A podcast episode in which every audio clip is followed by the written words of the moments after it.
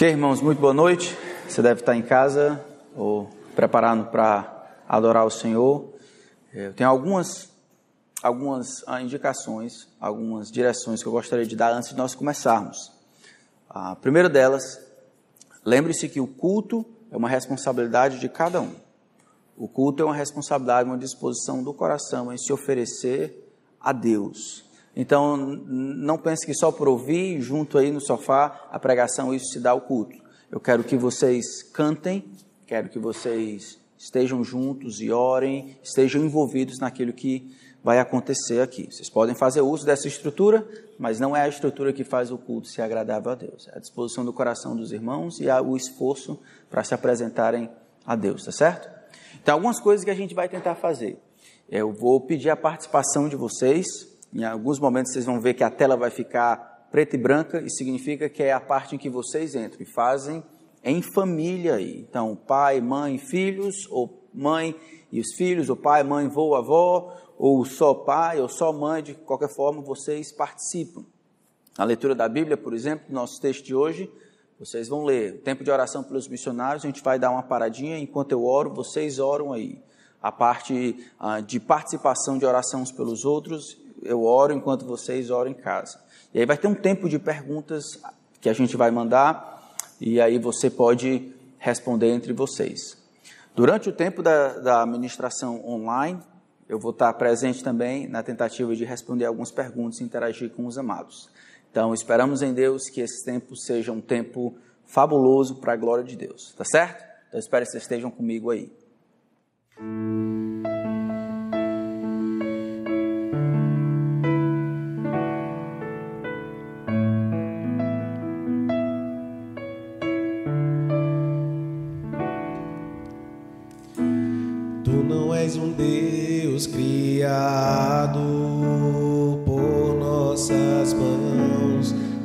Deus que é dependente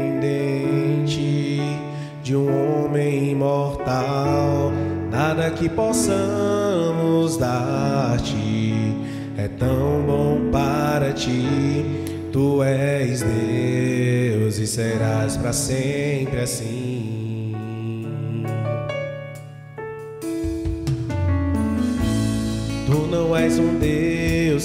Criado nossas mãos. Nenhum Deus que é dependente de um homem imortal.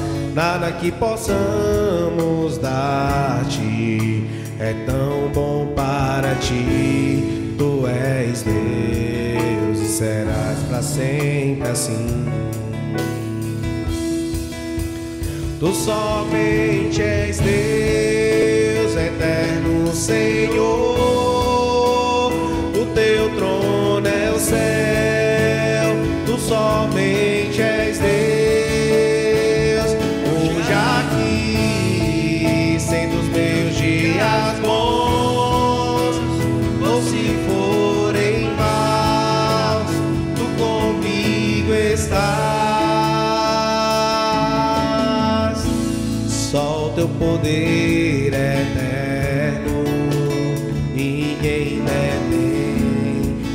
Nome seja a glória, a honra e o poder, tudo que podemos dar-te, és digno de receber.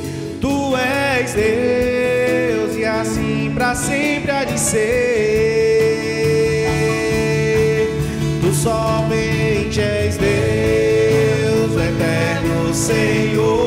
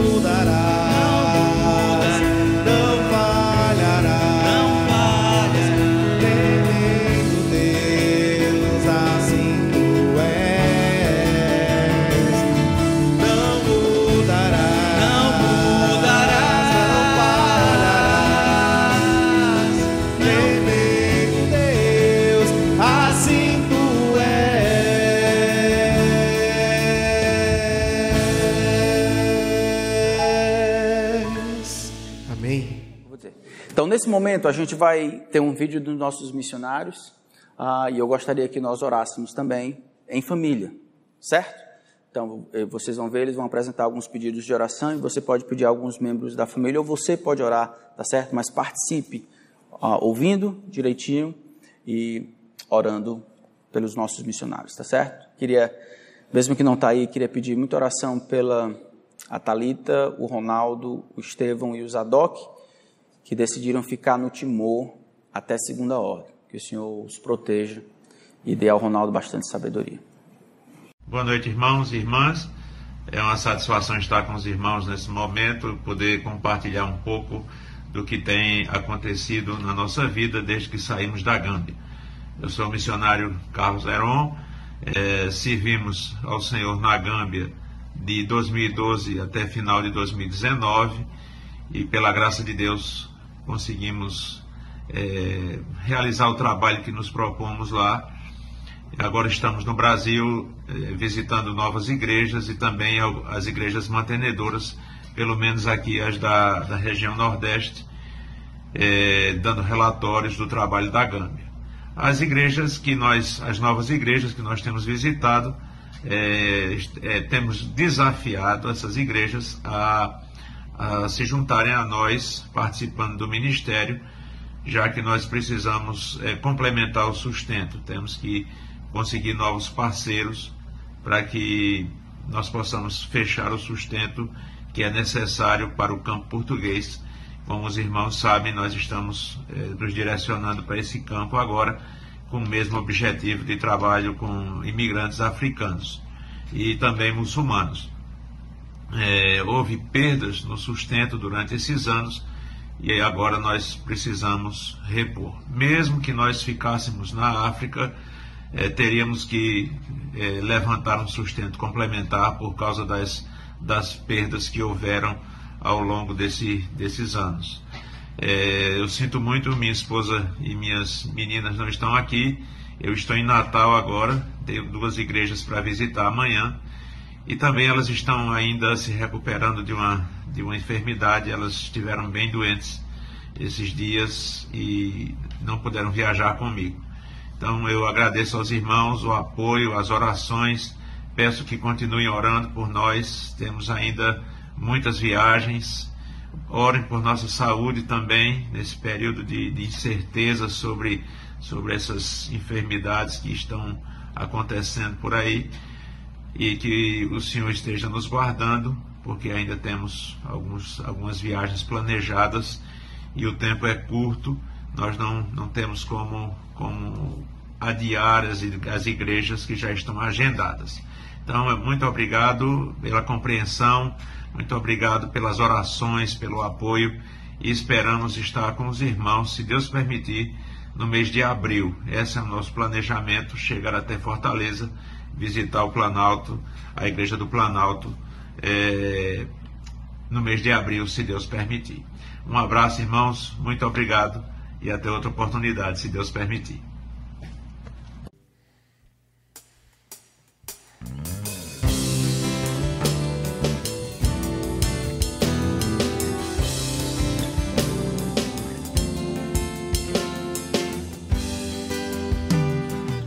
Eu e você,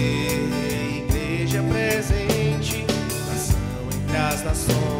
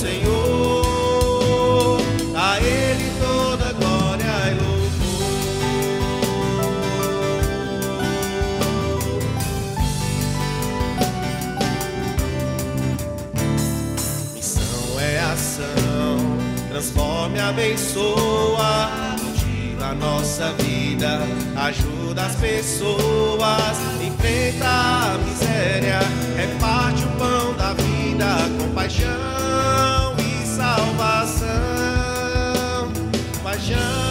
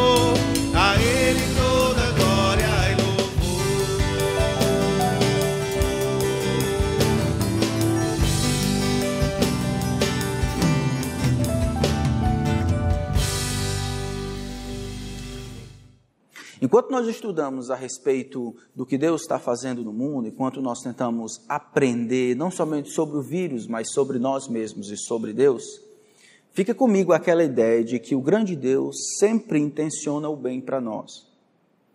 De que a desgraça ou as dificuldades que acontecem, elas não podem encobrir a graça de Deus.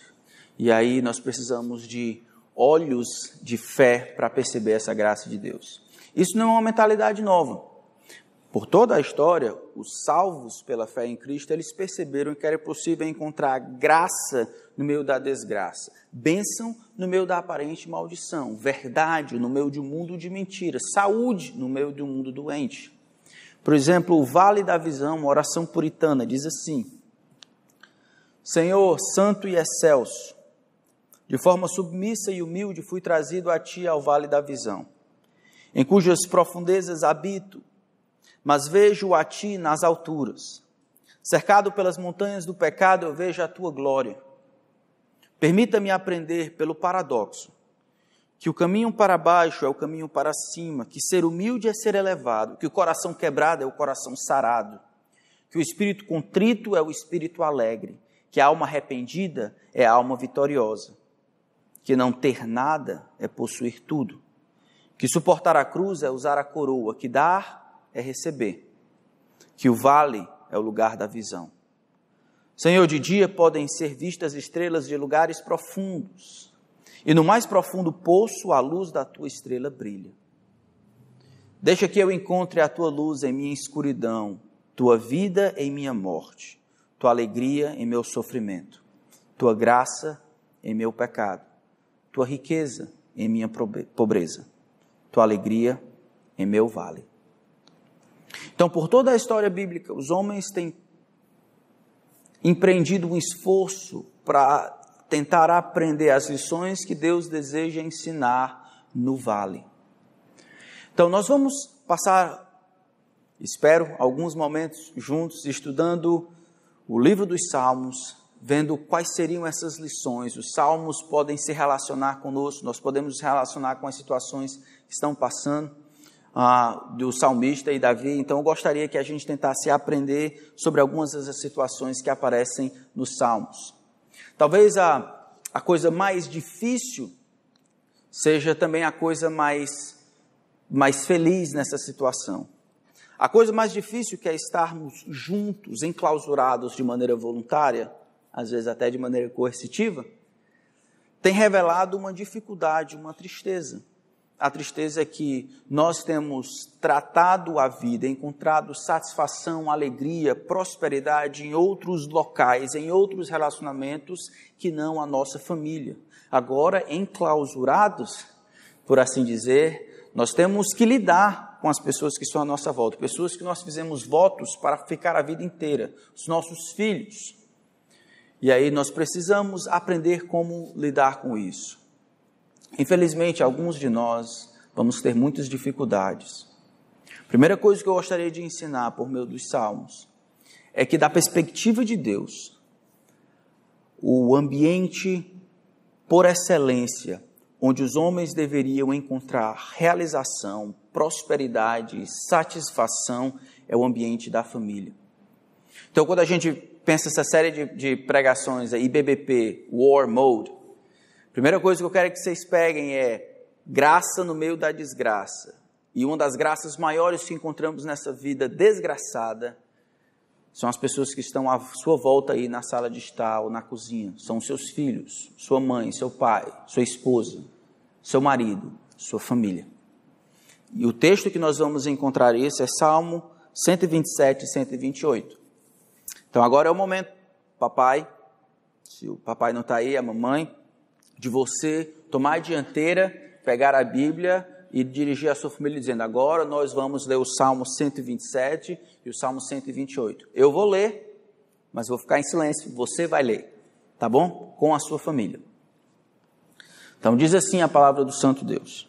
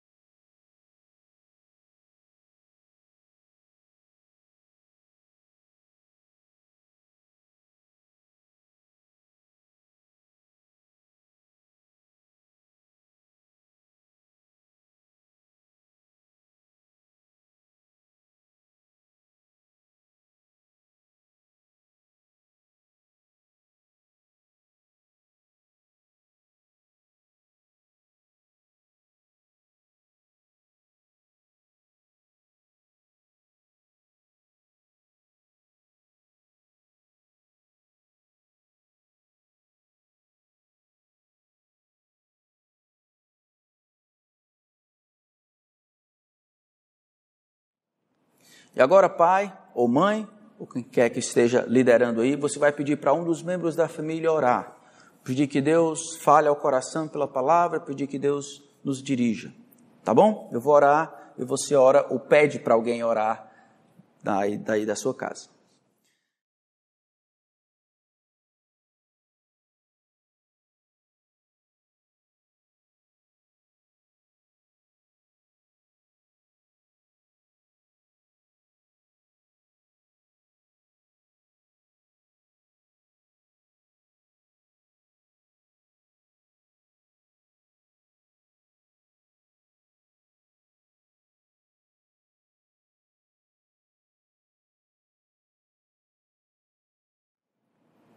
Fica conosco. Nós imploramos em nome de Cristo.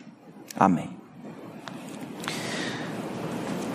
Eu esperei o amém do pessoal aí, ó. Você, espero que você tenha dito amém em casa. Os dois salmos, como vocês podem ver em casa, eles são dois salmos chamados gêmeos, porque eles têm uma mensagem comum. Todos os dois falam da vida familiar, todos os dois falam de prosperidade, todos os dois falam de temor ao Senhor. Então, por isso, talvez eles estejam juntos. Um fala da prosperidade sendo realizada da perspectiva de Deus, a intromissão de Deus nos trabalhos mais simples da vida. O outro, 128, fala de como Deus resolveu, em sua sabedoria, abençoar aqueles que temem ao Senhor. Então, nós vamos falar sobre prosperidade, felicidade e satisfação. Todos esses três elementos, coisa que o mundo parece que tem perdido, todos esses três elementos dentro do ambiente familiar, dentro da estrutura familiar.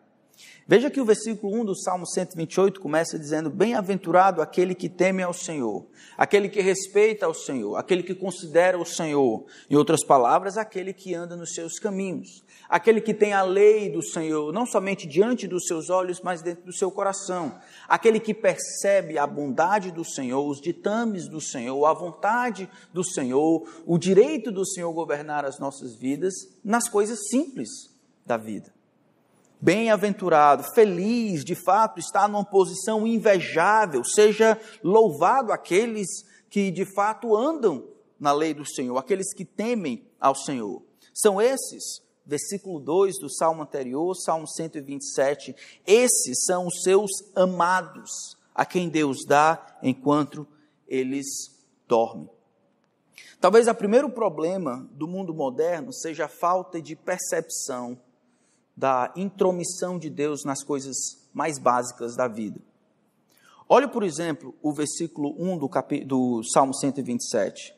Ele fala dos trabalhos os mais variados possível: edificar a casa, guardar a cidade, vigiar, colher o pão que penosamente crames de haste. São os trabalhos normais de proteger e de prover.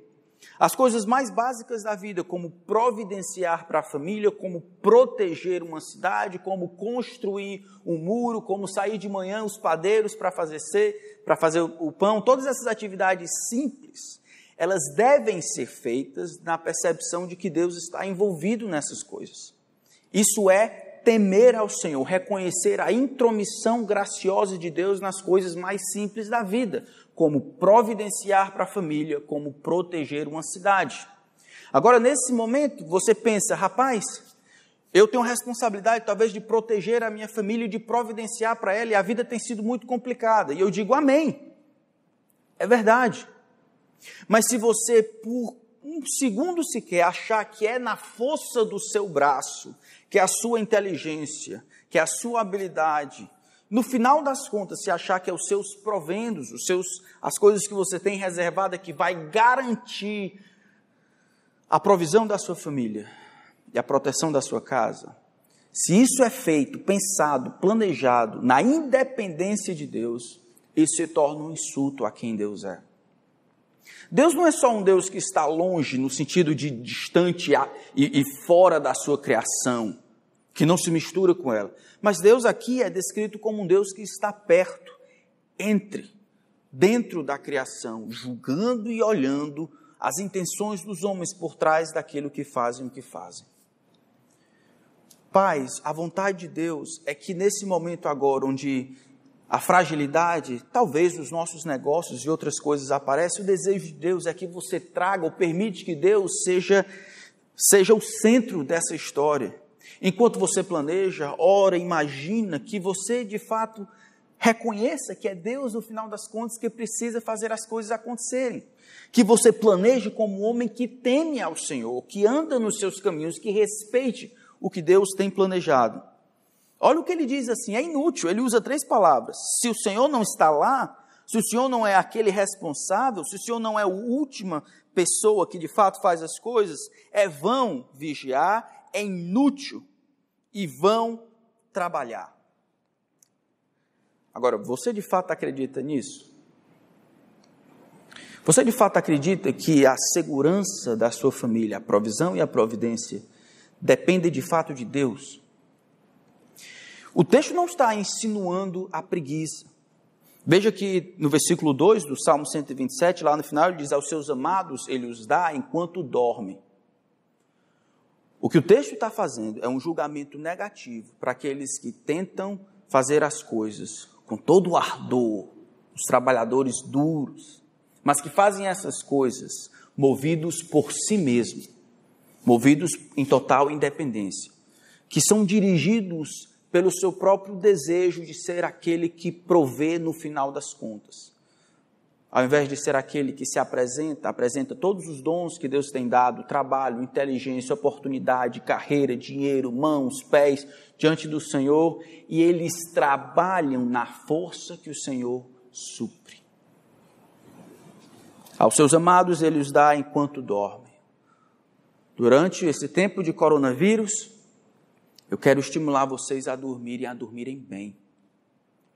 Dormirem bem, não aquele sono né, do, do, do preguiçoso, aquele sono estoico, né, de você achar que tudo é fatalismo, mas aquele sono tranquilo, sabendo que Deus, no final das contas, é que tem cuidado de nós. E que se não for Deus ao nosso lado, ah, nós não precisaremos de vírus para nossa destruição, nós destruiremos a nós mesmos. Nós seremos os nossos maiores inimigos e nós não encontraremos proteção para nós mesmos. O texto então fala da intromissão graciosa de Deus nos assuntos mais mais triviais da vida, como providenciar para casa, como proteger a família. E diz que se Deus não estiver presente, se ele não for reconhecido como aquele que faz e acontece, todos esses atos, eles são feitos em oposição a Deus. Agora então é o momento de se agarrar com Deus, agora talvez seja mais fácil para alguns de vocês perceberem que vocês não estão no controle que de fato vocês não estão no controle, que eu, que nós não estamos no controle. É o momento então para nós temermos ao Senhor ainda mais, reconhecermos os seus caminhos ainda mais, clamarmos a Ele como edificador da casa, pedirmos que Ele guarde a cidade, pedimos que Ele sustente a sentinela, que Ele nos dê o pão que nós de fato precisamos. Enquanto nós dormirmos, dormimos depois de um trabalho pesado, de um dia um trabalho pesado. Depois de falar sobre essa intromissão graciosa de Deus, veja que ele vai falar sobre felicidade e depois sobre satisfação. Como é que acontece aqui essa felicidade e satisfação? Versículo 13 do Salmo 127, ele diz: Herança do Senhor são os filhos, fruto do ventre o seu galardão, como flechas na mão do guerreiro, assim os filhos da mocidade. Mesma coisa ele vai dizer no versículo 3 do Salmo 128. Tu esposo no interior da tua casa será como a videira frutífera, os teus filhos como rebentos da oliveira. Veja que essa bênção acontece no ambiente familiar. Tanto a palavra galardão no versículo 3 do Salmo 127, quanto a ideia do rebentos de oliveira, versículo 3 do Salmo 128, insinuam de que não é por mérito que as pessoas têm essas bênçãos. Elas vêm como uma herança, elas vêm da atividade de Deus, elas vêm da bênção de Deus para com elas. E como bênção, como toda bênção, elas devem ser guardadas, reconhecidas como bênçãos e devem ser direcionadas. Então, isso deve, ter, isso deve ser difícil se você tem filhos, né? Você deve estar pensando, eu soube de uma história que no segundo dia, parece que as mães foram para as janelas bater panela em homenagem aos, aos, aos professores, perguntando como é que eles conseguiam aguentar os filhos deles por tanto tempo, todos os dias, né? no período da manhã e outros no período da tarde. Bom, se você tem um, isso é difícil. Se você tem dois, você vai precisar de mais graça de Deus. Se você tiver três, próxima vez que alguém for no supermercado, peça para ele trazer maracujá para você tomar um suco. Filhos, no entanto, da perspectiva de Deus, são bênçãos. São bênçãos dadas por Deus para nos ajudar, para nos alegrar. Veja que Deus coloca como bênção como herança, ou como prova do seu amor e bondade para vocês, coisas que estão bem próximas de nós. Como você mede a prosperidade que você tem? Como você mede o sucesso que você tem? Se você achar que sucesso e prosperidade se mede da maneira como o mundo mede, pelo que você produz, pelo tanto que você tem, pelos títulos que você tem, você vai acabar ignorando aquilo que Deus planejou dar a você. Deus planejou dar a você, se você é casado, Ele planejou dar a você essa esposa que está do seu lado. A ame, cuide, respeite, encoraje ela, reconheça como bênção do Senhor. Provérbios vai dizer: quem acha uma esposa provou, alcançou da bondade de Deus. Esses filhos que vocês têm aí, todos esses filhos que você tem são bênçãos de Deus. E aí talvez você vai pensar: não, mas eu não tenho filhos. Eu dou empresto os meus para vocês. E ele e você podem servir de bênçãos, entendê-los como bênçãos de Deus para a vida de vocês.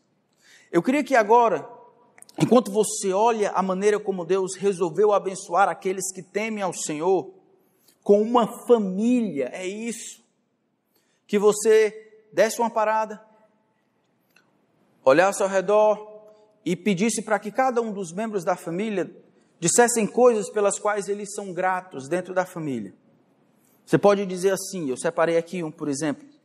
Você pode dizer, eu, eu agradeço a Deus pela vida da minha esposa, da Lelica, porque ela tem me acompanhado voluntária e amorosamente durante esses anos de, de aventura servindo ao Senhor. Eu quero agradecer pela vida do Iago, meu filho mais velho, que tem que tem sido uma benção. Nós temos tido um grande relacionamento, podemos partilhar a vida a dois. E eles têm, e ele tem decidido seguir a Cristo a despeito dos meus erros e das minhas fraquezas diante dele. Agradeço a Deus pela vida da Esther, que que tem sido aquela filha que que cozinha, que está do meu lado quando todo mundo está do lado da mamãe. Eu queria agradecer porque ela tem tentado compreender o meu lado e ficar do meu lado, de maneira que fica dois contra três. Eu perco sempre contra a mamãe, mas pelo menos eu, eu faço mais um gol junto com ela. E agradecer ao Senhor pela vida do Josh. O Josh é uma lembrança constante de que nosso Deus, ele ouve as orações. Ele é um Deus presente. Ah, todos esses filhos, as bênçãos que Deus me deu, é, eles são prova de que o Senhor decidiu amar o seu povo e provar o seu amor de maneira mais variada possível. Então faça isso com aqueles que estão aí do seu lado. Olhe para sua esposa, olhe para os seus filhos, depois dê oportunidade para eles. Agradeça a Deus, porque agora talvez faz muito tempo que vocês não estavam juntos aí para ouvir a palavra de Deus, para cantar louvores. Talvez muito tempo que vocês não elogiam, agradeçam, agradecem a Deus pela vida um do outro. Agora é o momento. Que os filhos de vocês aprendam que o pai agradece a Deus pela vida da mãe sem nenhuma vergonha orgulhosa e descabida, que as esposas possam agradecer pela vida dos seus maridos e dos filhos, mesmo que o marido não seja o melhor marido do mundo, mesmo que ele não seja João Batista ou Jesus Cristo. E que a esposa, o marido possa agradecer pela vida da esposa, mesmo que ela não seja a, a Miss Brasil, mas para Lili que é a Miss Albuquerque. Então, mesmo que não seja aquilo que você espera, é a maneira como Deus decidiu abençoar vocês. Esse é o plano de Deus. É assim que você vai encontrar e encontrar essa prosperidade que Deus planejou. Veja que esses filhos, eles são comparados a como flechas na mão do guerreiro, assim os filhos na mocidade. Feliz o homem que enche deles a sua aljava. A ideia pode ser dupla. A ideia pode ser que no meio da cidade lá, o lugar onde as decisões eram tomadas ali, o pai, se tivesse muitos filhos, aqueles que tentavam tomar o direito do pai, os filhos poderiam se insurgir e proteger o pai nesse sentido. Pode ser, no entanto, que assim como as, as, as flechas eram utilizadas para irem mais longe, ou seja, com um ataque mais distante, e aqui está sendo colocado no versículo 1 como proteger a cidade, parece que os filhos, então, eles poderiam ser utilizados para irem além dos seus pais, irem mais distante na tarefa do que Deus quer fazer, na promoção né, da sua agenda. Isso é a provisão e a proteção daquela comunidade, que os filhos eram promissores para ir mais além e ultrapassar o que os seus pais fizeram no sentido positivo, compreender as verdades ainda maior do que os seus pais. Mas de novo eu pergunto: Como é que os filhos podem ser promissores? Os filhos não nascem sabendo. Os filhos não, não entendem, eles precisam ser ensinados. Tudo, eles precisam ser ensinados tudo, e aí é sua responsabilidade, a sua e a minha, como pais, como mães, de resolverem, de ajudar, de instruir, sem deixar que os outros criem nossos filhos. Essa semana, por exemplo, minha esposa estava ensinando Salmo 1.1, decorando com a nossa família. E aí, o Joshua estava tentando memorizar. Bem-aventurado o homem que não anda no conselho dos ímpios, mas na versão dele, bem-aventurado o homem que não anda no conselho dos índios nem se detém no caminho dos pecadores. Na versão dele, nem se assenta no círculo. E aí a versão de Deus é escarnecedores. Na versão dele, nem se assenta no círculo dos carneiros. Coisas simples como essa, você precisa ser ensinado o que é um escarnecedor, qual a diferença entre um escarnecedor e um carneiro. Qual a diferença entre o ímpio e o índio? Quem vai ensinar isso para eles? Televisão, outros cantos? Não, é você e eu. Os filhos são promissores, eles estão nas costas do homem que os tem. E a responsabilidade, então, maior cai sobre nós, os homens. Nesse tempo, irmãos, a gente vai ter muita oportunidade, muita dificuldade também, mas muita oportunidade de manter o pessoal dirigido. Se você tem três filhos, então, por exemplo, esses dias nós lemos a Bíblia, assistimos um filme, depois fizemos o devocional, montamos um quebra-cabeça, comemos, brincamos de, de, de luta, depois nós montamos algumas coisas no chão, depois nós corremos, depois fizemos zumba, você não precisa fazer zumba se não quiser, mas você fez zumba com a família, fez alguns exercícios, depois você levanta, depois você toca, você tem que encontrar maneira, depois você trabalha, tem que encontrar maneira criativa, mas que não seja você contra eles e ele contra vocês, é você, meu irmão, que tem que tomar a dianteira. O Conselho Pastoral da BBP tem orado muito por você esses dias. Para que a nossa igreja saia mais forte. Nossa igreja vai sair mais forte dessa situação se as famílias saírem mais fortes. Deus como centro, Deus envolvido no que Ele está fazendo. Se não muda do lado de fora, mudando do lado de dentro. Deus estando lá, mostrando e revelando a sua graça no meio da desgraça. Mas as famílias só serão mais fortes se você, meu irmão, for mais forte. Se você sair dessa situação mais humilde, reconhecendo suas dificuldades, disposto a pedir ajuda, amando mais o Senhor, confiando mais nele, temendo ao Senhor e andando nos seus caminhos. Do contrário, a gente vai perder essa desgraça como bênção.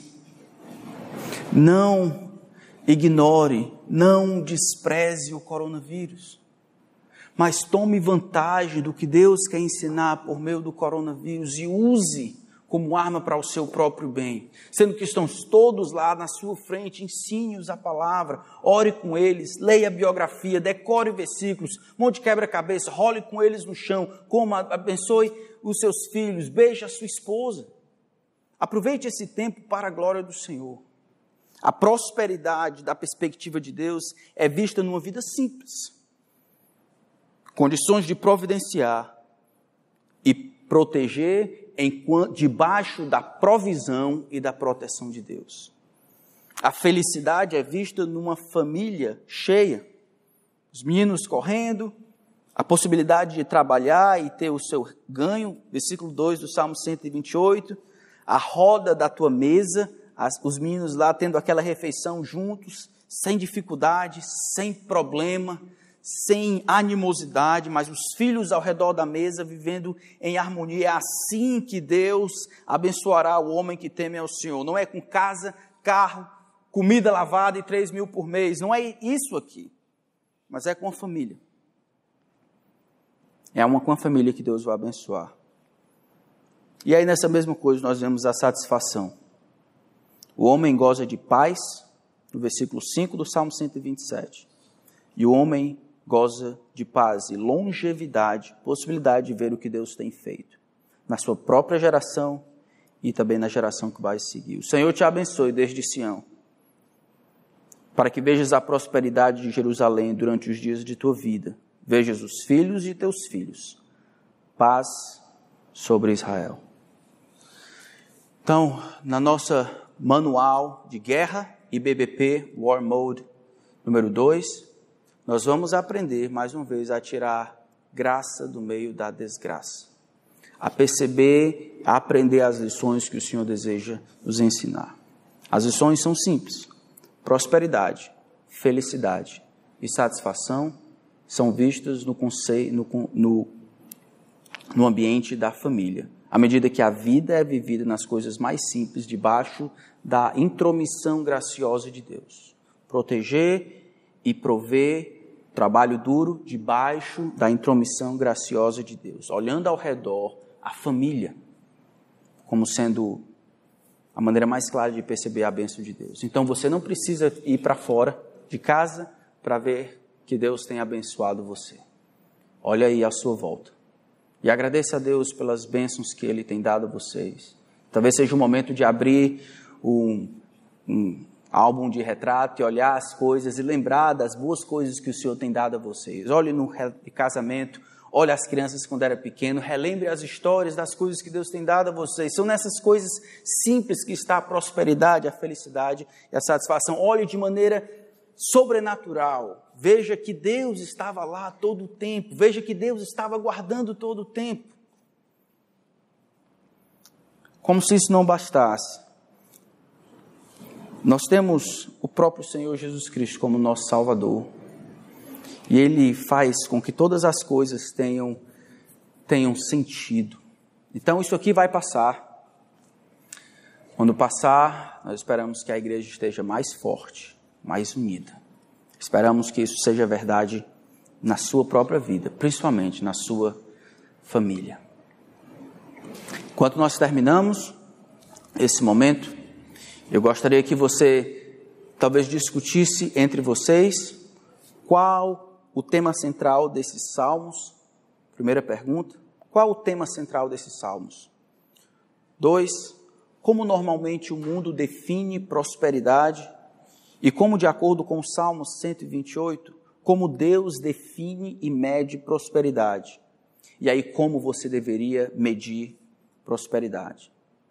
Queria que você perguntasse a si e aos outros como você consegue ver a provisão de Deus na sua família, na sua própria vida. Como é que você consegue ver Deus providenciando para você? Olhe as coisas difíceis, mas olhe as coisas boas também. Tenha a mente aberta para ver que Deus sempre trabalha para o nosso bem, para nos fazer mais parecidos com o seu Filho Jesus Cristo. Então, o nosso desejo é que o Senhor seja honrado na nossa vida, que a gente tome esse tempo de reclusão para revigorarmos a nossa percepção de bênção e amarmos as nossas famílias como nossas famílias devem ser amadas, reconhecendo-as como bênção de Deus. O soberano poderia nos dar qualquer coisa, ele resolveu nos dar nossas famílias e por isso nós somos gratos. Deus abençoe sua família.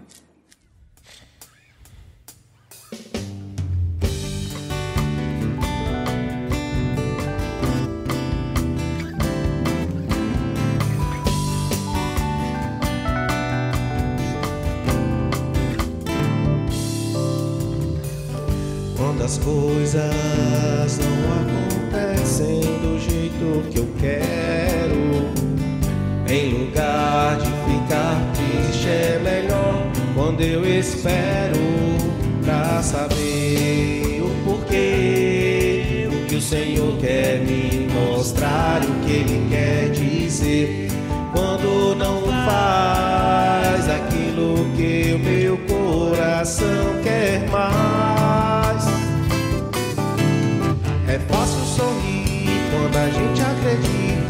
Deus toma conta da nossa vida. E é tão bom saber que Ele vai suprir qualquer necessidade que eu sentir. Mas às vezes fica difícil acreditar